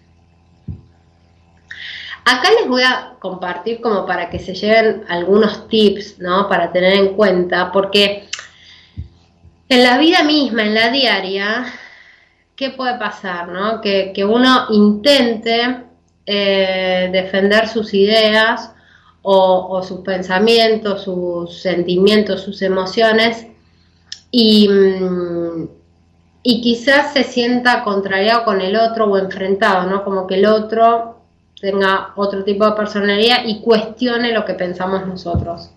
Entonces, frente al cuestionamiento, un tip que, que les doy que les puede servir, siempre es primero escuchar, ¿no? Supongamos que yo digo algo y viene otro y, me critica. Primer tip, escucharlo. Una vez que el otro termina de hablar, escuchó, digamos, termina de hablar y yo lo escuché, la primera respuesta que podemos dar es un te entiendo, respeto tu opinión, gracias por habérmelo dicho, puntos suspensivos. De esa manera es como que se aliviana un poco el discurso del otro. Nosotros no estamos respondiendo con, digamos, con, un contraataque. No buscamos eh, imponer nuestra, nuestra idea, nuestro pensamiento. Y entonces de ese modo no vamos a estar esperando la aprobación del otro.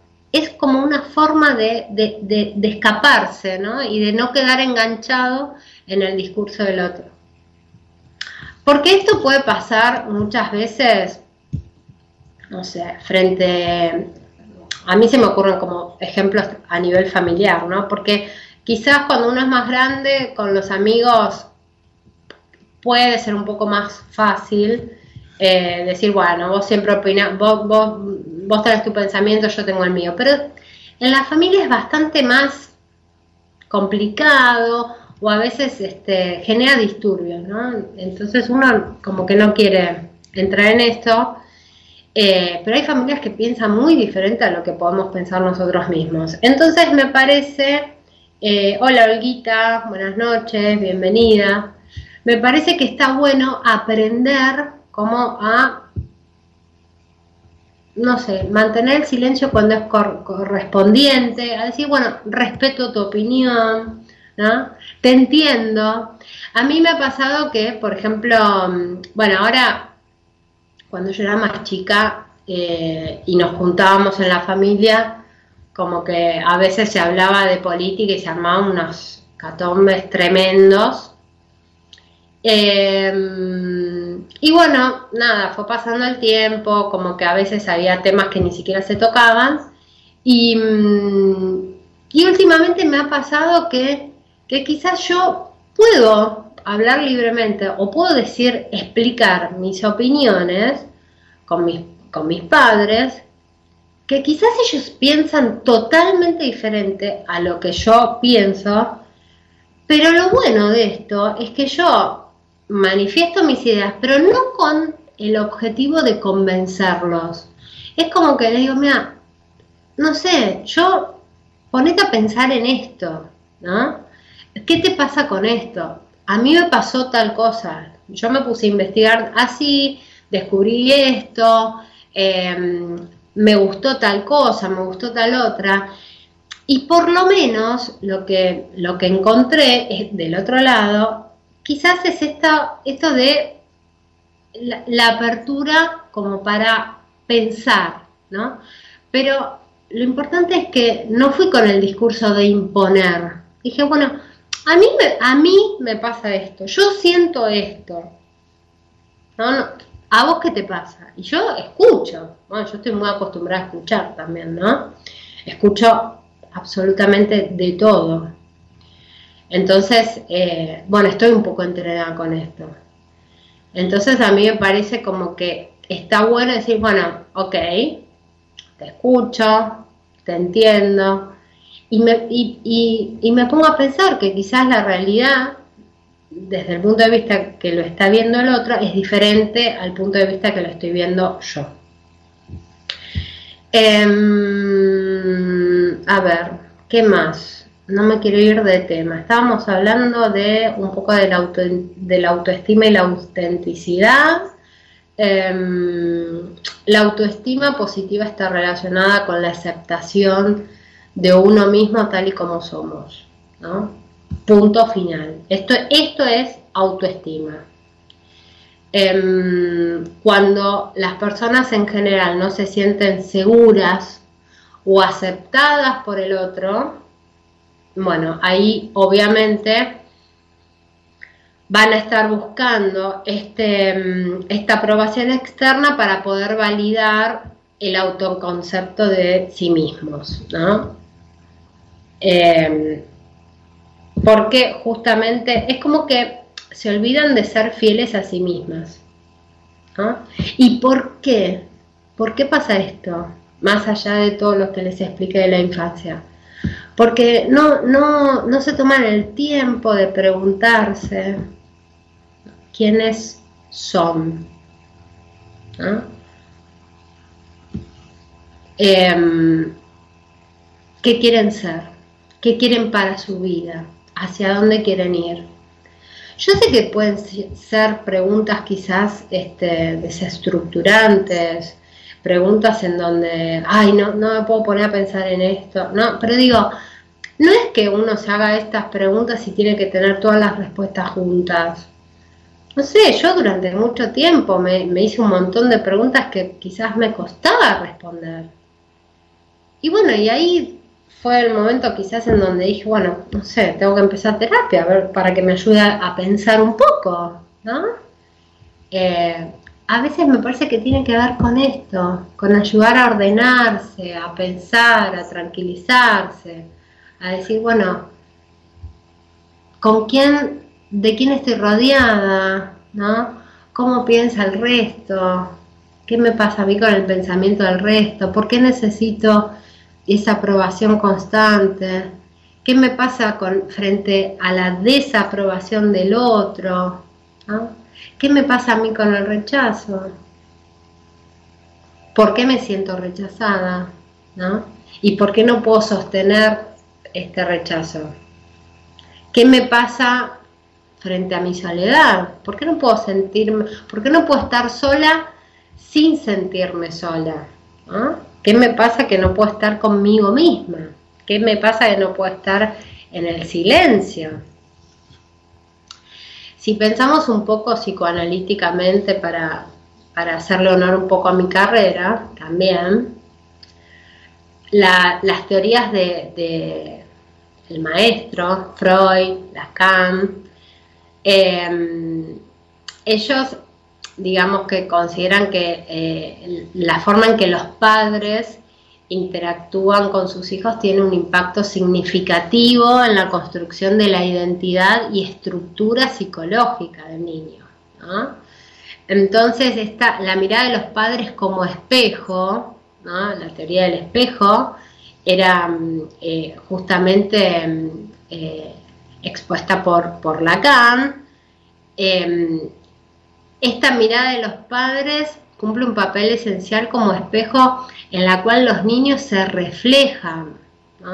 Entonces, significa que los padres actúan como el punto de referencia para que los niños empiecen a desarrollar esta imagen de sí mismos. Entonces, la forma en que los padres miran y responden a sus hijos afecta directamente la autoimagen de los niños.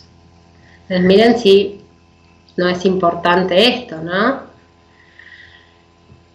El apego, el, sostenimiento del niño, el apego y la seguridad, ¿no? la calidad de la relación entre los padres y los niños tiene un impacto directo en el, en el desarrollo de este apego.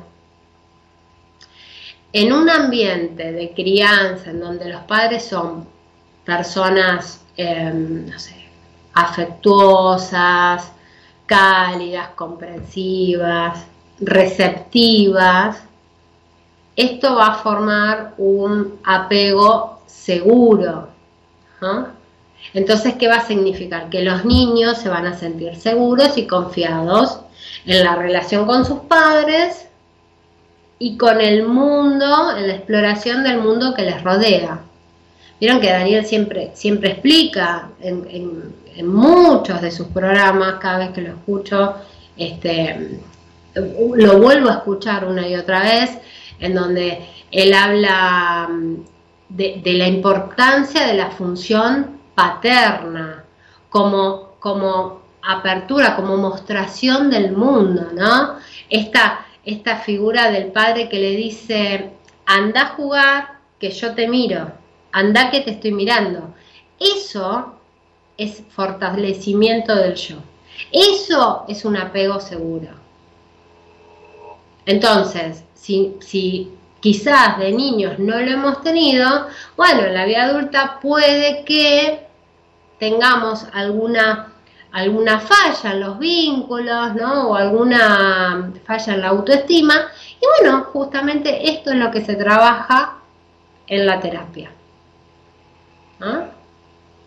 O sea, para mí, digo, yo creo que es importantísimo saber de dónde viene, cuál es el origen.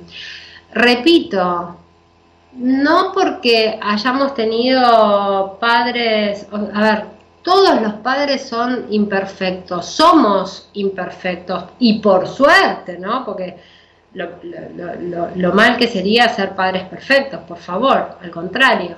Entonces, dentro de esta imperfección, bueno, a veces hay ciertas cosas que tenemos que trabajar. Y por suerte tenemos una, una opción, un camino, ¿no? Se puede trabajar tranquilamente en una terapia. Los padres desempeñan una función, este, un papel fundamental en lo que es el desarrollo o la formación de la identidad de los hijos, ¿no? Este, a través de, cómo, cómo van a interactuar con estos padres, ellos, los niños van a empezar a comprender quiénes son, cómo, cómo encajan en el mundo. Entonces, los mensajes que transmiten los padres sobre lo que tiene que ver con los valores, ¿no? Y bueno, van a tener este, un impacto profundo en lo que es la vida adulta. Em, la forma en que los padres eh, respondan a las emociones de sus hijos es crucial, crucial. Esto sí se lo digo a todos los a todos los padres que vienen a consulta. Em, para mí es fundamental que puedan enseñarles a los hijos a eh, lidiar con las emociones. Em, esto es fundamental. ¿Cómo es lidiar con las emociones? Miren, algo fácil, ¿no? Es em, validar la emoción. Es decir, una, mm, una película ideal para ver una y otra vez en donde podemos digamos, eh, eh, aprender a lo que, lo que es validar la emoción es este, mm, esta película intensamente, sí, es una película infantil, intensamente. Bueno, es, em, es una película que se enfoca plenamente en todo lo que son las emociones y en cómo uno puede validar la emoción en el otro. A veces el validar la emoción es simplemente decir, acá estoy. ¿Ah? Te entiendo. ¿Qué puedo hacer para ayudarte a que te sientas un poco mejor? a veces es abrazar, a veces es decir, em, ¿dónde sentís? Eh, ¿Qué parte del cuerpo te está molestando? ¿Qué parte te está incomodando? Yo el otro día tenía a un niño, niño, adolescente, que tiene 12 años, y mm, no, no, no podía poner en palabras lo que estaba sintiendo, entonces yo le tiraba palabras, ¿no? Y le decía, bueno, pero es este, incomodidad, es enojo, es bronca, es tristeza. Entonces, bueno, tenía como una mezcla de todo.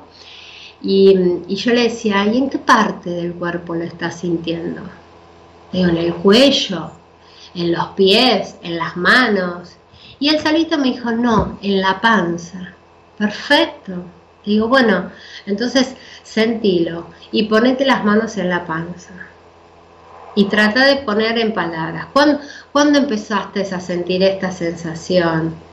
¿Qué estabas pensando? ¿Qué es lo que te está molestando? Eso, esto que les estoy contando, es validar la emoción del otro. Tan simple como esto. Pero bueno, no estamos acostumbrados a hacerlo. Yo lo reconozco, ¿eh? no estamos acostumbrados. Quizás ahora un poco más. Antes, no, para nada. Yo me acuerdo que con mis hijos sí, desde muy chiquitos, em, siempre tenía, atinaba a decirles, em, cuando se ponían como locos, que se peleaban, bueno, y gritaban, y no, mm, obviamente, con todas las emociones desreguladas, este, y yo les decía, bueno, respira, siempre les decía lo mismo, ¿no? Respira y a veces ni siquiera podían respirar porque estaban tan, tan calientes, tan enojados que uh, hacían así y yo les decía, tranquilo, tranquilo, tranquilo. Y más, me acuerdo que si estaban muy, muy, muy enojados y llorando, yo los soplaba, le, le soplaba como en la cara para que traten de respirar el aire, ¿no? Y decía, bueno, respirá y explícame qué pasó, contame, bueno, como, como podían, con sus palabras, con lo que sea, no importa. Y a medida que fueron creciendo fue lo mismo, ¿no? Fue, fue esto de decir, bueno, a ver, respirá, decime qué sentís, qué pensamientos pasan por tu mente, en dónde lo estás sintiendo. Validar la emoción, validar la emoción, no me voy a cansar de repetirlo los padres son somos responsables de casi todo, ¿no? la vida de los niños, digamos. Pero bueno, también somos responsables como de, introducirlos en las normas sociales, culturales, em, en el establecimiento de los sanos límites, ¿no? Poner límites es, poner un límite es, es amor para mí. O sea, esta es una creencia mía yo creo que un, límite con, amor es sano, o sea, pero, pero bien, pero validándolo, explicándole, ¿no? Em, hoy cuando los despedí a la madrugada, ya son grandes, igual tienen 17 años, pero así todo les decía, em, se fueron a Bariloche, ¿no? Entonces, eh, prácticamente todo el avión, yo creo que no fue gente particular, creo que todo el avión lo ocuparon los chicos, ¿no? Porque eran, creo que son 92. Entonces eh, yo les decía, les hacía el chiste a todos, al grupete, decía, pórtense bien en el avión, no vayan a saltar, no se vayan a hacer los locos, no toquen ningún elemento de seguridad, porque en los aeropuertos está prohibido está prohibido tocar elementos de seguridad, los van a echar del aeropuerto. Entonces les daba todas las amenazas posibles eh, y les decía, pórtense como si fueran señoritos ingleses, ¿no? Todos, todos correctitos, me reía sola después. Eh, pero bueno, ese es, un, límite sano y es un límite con amor. Eh, se portaron muy bien, por supuesto, todos. Y, mm, con lo cual me parece como importante resaltar que la mirada de los padres eh, tiene efectos a largo plazo y es estructurante en el psiquismo de cada persona. Entonces, estas experiencias tempranas que tenemos con nuestros hijos eh, van a influir a la larga en las relaciones, en los vínculos, en la autoestima, en la capacidad de regulación emocional y en otros aspectos que tienen que ver con la salud mental, emocional, etc.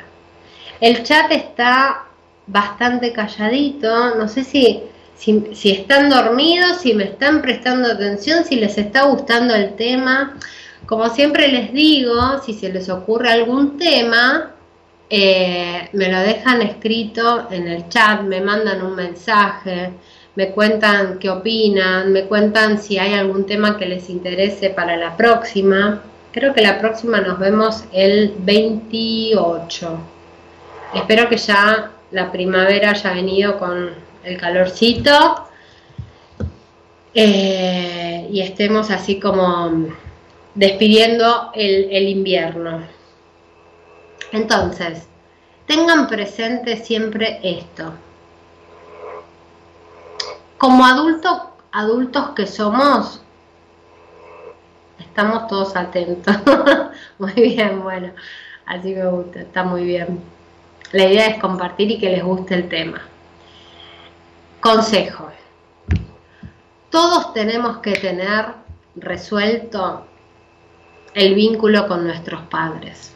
Y presten atención a esto. Tener resuelto el vínculo con nuestros padres no significa tener una relación amorosa con mamá, con papá, llevarnos bien. No, no, no, no. No tiene nada que ver con esto, ¿no? Tener resuelto el vínculo con los padres implica un montón de cosas, entre ellas aprender a aceptarlos tal y como son o tal y como fueron comprendiendo exactamente que hicieron lo que pudieron, pero es importante profundizar en esto, No quedarnos en, no, ya está. Yo los acepto, hicieron lo que pudieron, entonces el pasado es pasado, ahora me enfoco en el presente. Bueno, ok, perfecto, yo te acepto esto. Ahora, ¿cómo son tus vínculos? ¿Cómo, son, ¿Cómo es la relación con tus emociones? ¿Cómo es la validación de tus emociones? ¿Cómo es la relación con el dinero, con la abundancia? Si todos esos aspectos están resueltos en tu vida, si todos esos pilares están resueltos, se viven de manera plena y están bien vividos, perfecto, te creo, buenísimo. Ahora, si tenés vínculos patológicos o relaciones tóxicas, si tenés inconvenientes de, no sé, en manifestaciones físicas, de salud, ¿no? conflictos, síntomas de, eh, físicos, em, si tenés em, problemas con el dinero, en donde constantemente estás navegando eh, con, con, la carencia, luchando, que no llegás, que, bueno, todo eso a mí me da la pauta de que no está sanado el vínculo con tus padres. Entonces, eso es lo que se trabaja en terapia. Integrar la función materna y la función paterna. Les voy a decir algo para que se queden pensando esta noche. Una persona desvalorizada, que quiere ser reconocido por todo lo que no fue reconocido, que pone en jaque todo lo que sea para que esto suceda, porque necesita el reconocimiento del mundo externo. Si no le dan lo que quiere, como está frustrado, por haber hecho todo en la vida, ves que hice todo, me recibí, tengo el título, hice todo y sin embargo no pude recibir, ojo con ese tipo de personas, porque van a ser déspotas. Ojo, piensen en esos jefes tiranos. ¿Quién no tuvo alguna vez un jefe de estos con rasgos psicopáticos, bien narcisistas, los jefes que martirizan? Bueno, detrás de estos jefes hay una persona desvalorizada que está buscando el reconocimiento. Entonces, ojo, ojo con esto. Trabajemos el vínculo con nuestros padres. A ver, voy a leer un mensajito. Sí, te estamos escuchando. Tengo dos varones, 9 y 11. Ay, qué divinos. Parecen mellizos. Sí, son muy, muy cercanos. Nacieron el mismo día, con dos años de diferencia. Ay, mira, casi, mi hermano y yo también, casi el mismo día. Me está costando ponerle límites al más chico. Bueno, eh, poner límites, para mí el límite es amor. Límites con amor es lo más sano que puede haber. Cristian dice buenas noches, obvio siempre escuchando para, para que entre. Muy bien, muy bien, Cris, para que entre. Genio total, gracias por estar ahí también escuchando. Y espero que, más allá de escuchar, que, que les resuene, ¿no? Y que estén de acuerdo un poco con, con, toda esta explicación. Eh, que uno a veces en, la terapia, bueno, a mí me gusta hablar mucho eh, cuando hacemos terapia con el paciente, pero la verdad que el tiempo no tengo dos horas, entonces a veces tengo que explicar las cosas muy rápido y me gustan, me gusta este espacio porque puedo ampliar y hablar y exponer el tema ampliamente. Em, a ver, tengo unos 10 minutitos. Mm, a ver, quiero repasar un poco. Creo que tengo tiempo. Los niños pequeños necesitan realmente em, la aprobación y por sobre todas cosas eh, la aceptación de los adultos en sus primeros años, ¿no? Y de los adultos, cuando digo adultos me refiero a los padres. Esto es importantísimo para el psiquismo. Con lo cual, aquellos niños que que no tuvieron esta, esta aprobación, esta aceptación, o fueron niños que mm, tuvieron estos padres como muy exigentes, críticos, en la vida adulta lo padecen. ¿Mm? Tampoco tengan presente que como padres em, los niños no tienen que tener esta idea de que todo tiene que pasar por la autorización de los padres, ¿no? Eh, ma, eh, ¿puedo esto? Ma, ¿puedo lo otro? No, no, no. Tenemos que tratar de educarlos de manera que me parece que lo importante es em, la confianza en sí mismos se enseña desde la cuna, ¿no? Entonces, el impulso, el vos podés, enseñarles a pensar, yo creo que es esto, enseñarles a pensar. Em, la búsqueda de la aprobación nunca hay que confundirla con la búsqueda de amor o esta necesidad de amor. ¿Se entiende? Entonces, para fomentar esta independencia adulta que yo digo, de la necesidad de, aprobación, es importante y sirve de gran apoyo em, los primeros años de vida del niño, desde el principio.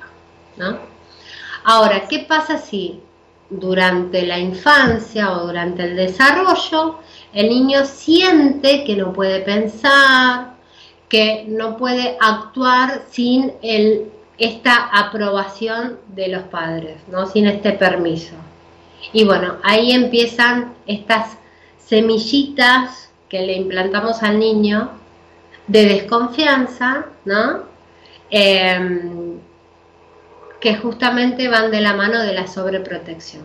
Ustedes recuerden siempre, padres sobreprotectores es criar hijos que tienen la percepción de sentirse inútiles. ¿Por qué?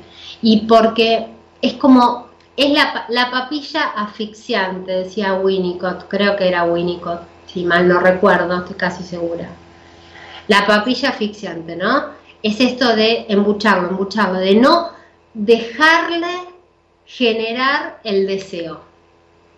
Entonces, nosotros como padres tenemos que acompañar, tenemos que estar, tenemos que darles las, eh, enseñarles a que puedan utilizar sus herramientas, ponerles sus límites, enfocarlos, encuadrarlos, perfectos, enseñarles las normas, apoyarlos, empoderarlos, pero nunca sobreprotegerlos porque al sobreprotegerlos, criamos niños en donde la percepción que tienen es soy tan inútil que me tienen que hacer todo.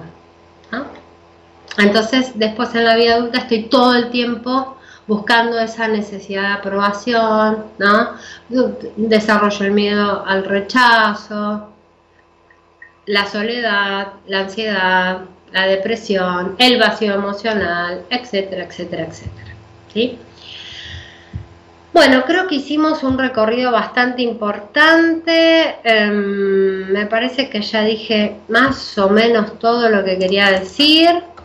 Em, me quedan cinco minutos para contarles que ya les dije que me encuentran en las redes eh, como Marcela Fernández, Cualquier duda que tienen me la comentan, no hay ningún problema. Me cuentan si hay algún tema que les guste escuchar o que les guste que desarrolle. La próxima a ver si se animan a salir al aire, que también eh, está bueno el ida y vuelta.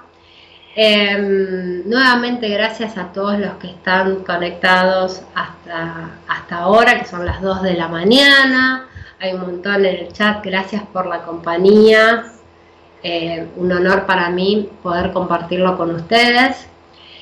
Gracias Elo, que estás del otro lado, monitoreando todo y acompañándome como siempre. Gracias Gerardo con la musicalización. Hoy no te molesté Gerardo, no te pedí ningún temita. Para la próxima te voy a, te voy a armar alguna lista musical, así no hablo tanto y, y no los aburro tanto. Bueno, aunque pienso que no los estoy aburriendo. Estamos disfrutándolo. Y como siempre les digo, em, cuando se sientan mal, pidan ayuda. Si van a terapia, si van al psicólogo y no se sienten con la confianza de poder transmitir todo lo que sienten sin vergüenza, sin estar con esta, este, este, pensamiento de qué va a pensar mi psicóloga, qué va a pensar mi psicólogo, huyan de ahí, vayan a otro psicólogo porque no es el correcto. Em, y todo lo que hablamos hoy, por supuesto que es totalmente solucionable en, em, en terapia. Así que busquen ayuda cuando lo necesiten. Julito dice, una película, tomates verdes fritos. Tomates verdes fritos, eh, espera, me acuerdo de esa película, es la que era, ay, la vi hace muchos años, es la que muere el chico que queda, ah, habla de la libertad, que se le engancha el pie en, la, en las vías del tren, me parece que es, ¿no? Eh, qué linda película, qué linda película, me acuerdo. La de los tomates, ¿qué me decís Gerardo? La de los tomates. Bueno, por eso, la de los tomates verdes fritos es esa, la del chico que se le queda enganchado el pie en las vías del tren. Habla de la libertad, pero no me acuerdo bien toda la historia, la tengo que dar de vuelta. Me acuerdo la de los tomates, que eran, los tomates los, los, hacían fritos. Y era, creo que hablaba de, de, la amistad también, de la libertad y de la amistad. Eran dos amigas, si no me equivoco, ¿no? La voy a dar de vuelta. Bueno, Julito, gracias por eh, la sugerencia. Gracias a todos. Eh, bueno, Olgi, Juli, Rocío, la viejita. Ah, la viejita que cuenta. Sí, sí, ya me acuerdo. Es la historia de la viejita. Perfecto, sí, sí, sí. sí. Ya me acordé. Ya me voy acordando. Bueno, gracias a Hatsiak qué nombre raro, no sé qué origen tendrá, Rocío, Carlos, Laura, Mario, eh, Silvi, Germán, Carolina, Silvia, Marce, bueno, todos, todos, Analía, creo que saludé a, casi todos. Les mando un beso enorme, la próxima nos vemos el 28, eh, el jueves próximo no, el otro eh, tengo que pensar qué tema desarrollar y espero que alguien se anime a salir, así charlamos un poco podemos hablar un poco de numerología, podemos hablar un poco del árbol genealógico, podemos hablar de enfermedades y cómo se manifiestan en el cuerpo. Bueno, tenemos temas para rato. Disfruten de la vida, beso grande a todos, que tengan un excelente fin de semana. Gracias por estar y dice Silvia, excelente programa, gracias por ser tan clara en todo lo que decís, que tengan todas unas buenas noches y un dulce despertar. Gracias a todos, que descansen. Abrazo enorme.